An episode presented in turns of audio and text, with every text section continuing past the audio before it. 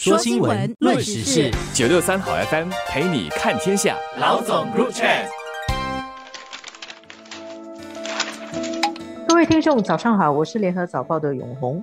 我是李慧玲。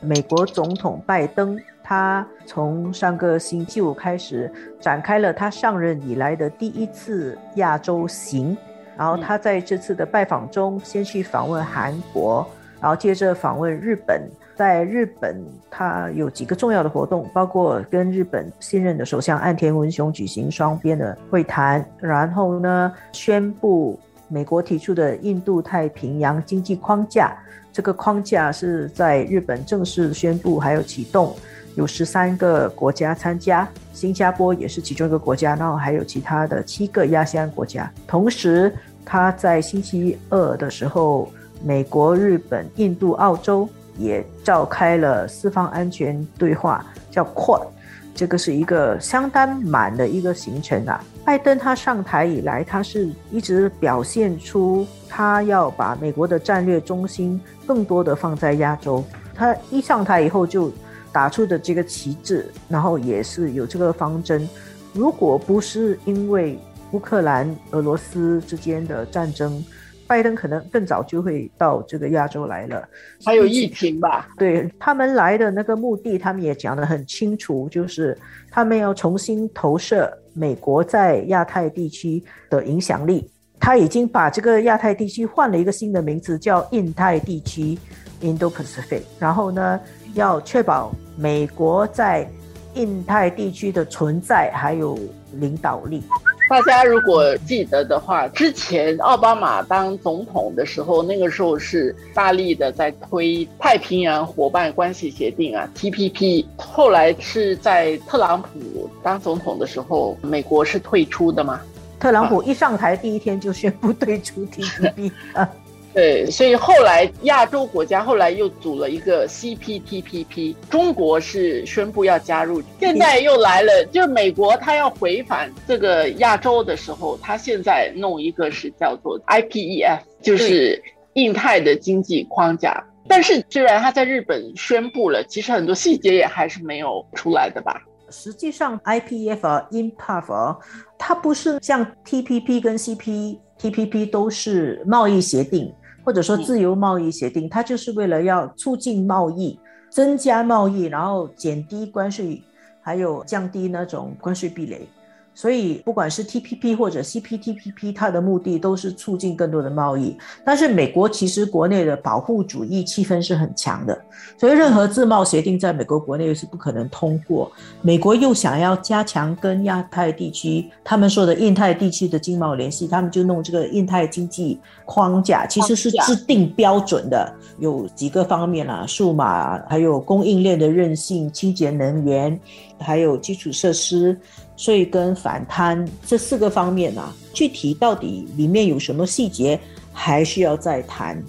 在我们这个地区，现在有两个俱乐部啦。简单的说，就是两个包含比较多国家的俱乐部，一个贸易的啊啊，一个是 CPTPP 嘛。其实有三个嘞，还有 RCEP，RCEP 了啊啊，区域全面伙伴关系协定。对，所以这一次拜登来。在策划中的这些活动都做了，大旗其实也都扛起来了。但是我们过去这两天记得更多的，其实是拜登星期一他跟岸田文雄会面之后举行的这个联合记者会。在记者会上，美国的一位记者问他问题的时候，他的回复让大家比较惊讶，因为。这个记者他问的很明确，他问的其实是美国不愿意军事介入乌克兰冲突，嗯，但是如果是台湾的话，美国是不是会在军事上协防台湾？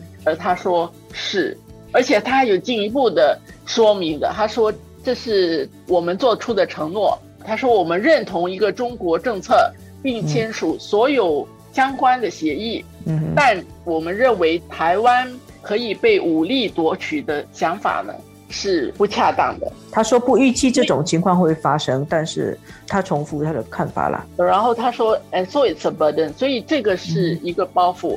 而且是一个更沉重的一个包袱。但是过后他在回答跟进一步说明的时候，白宫的他随行的那些人员在记者会上听到他讲，其实他们就开始捏冷汗了。之后他们都在说：“哦，这个要澄清啊，这个是美国的一个中国政策。”对台海和平稳定的承诺是没有改变的，包括美国的国防部长后来被问到的时候，也是强调这一点呢。但是你觉得他这样的思路、这样的回复的方式像口误吗？我我觉得不像，我觉得这个就以两大猜测了，或者说两种论述。一种就是说，拜登果然就是八十多岁了，做美国这么超级大国、世界老大的领导人，他的精力、他的脑力、他的专注度够吗？他整天口误，所以就怀疑美国总统的 适任度了。一种分析法，另外一种是，他这个也是有意无意这样讲话。我其实觉得拜登是很容易口误的。连人家的名字都忘记啊，说错很多东西。可是，在这个台湾的问题上，就算是他口误，也是有意让自己不这么严谨。如果他很在乎这个问题，他就很小心，不会口误。所以，应该是他有意无意的放出一点这样子的信号。因为我觉得他这次来亚洲嘛，美国要重新的参与亚洲的事务。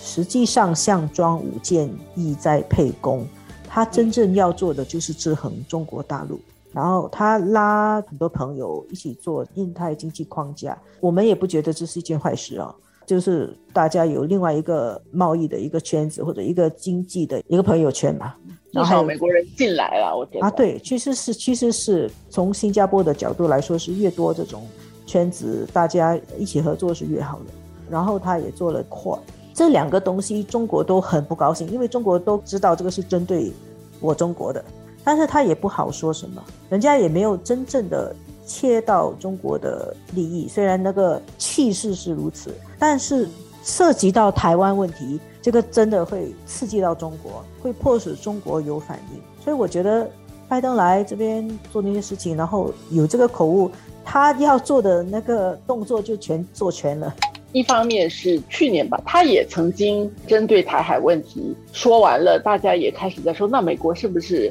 改变了他的这个战略模糊的做法？但是那个时候跟现在，我想整个形势也不一样。现在你包括大家都知道，乌克兰那边的战争都还在拖着，还在进行当中。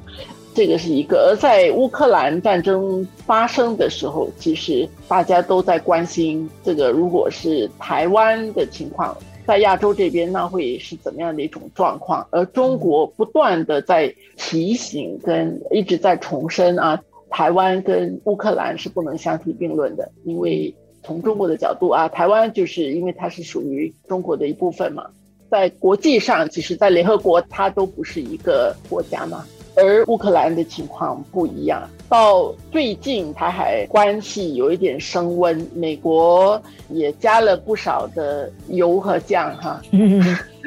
所以在这种情况下，拜登来说这些话本身会让人觉得哦，发生了什么事情？美国现在准备要，万一台湾有什么问题，他要派兵来抵御吗？然后你这个本身会给台湾发出什么样的信号？整个台海的局势就会不一样，所以这样的做法其实是蛮挑衅的。是的，其实慧玲讲，我才想起来，他可能也有必要要有一点点挑衅吧，因为这个印太经济框架，有很多人在说台湾会不会参加，最后台湾还是没有参加啊。那个参加的话，就是对大陆就一定会暴跳如雷。那事实没有参加，那他还要讲一点话嘛，来表现他还是有把台湾放在心上。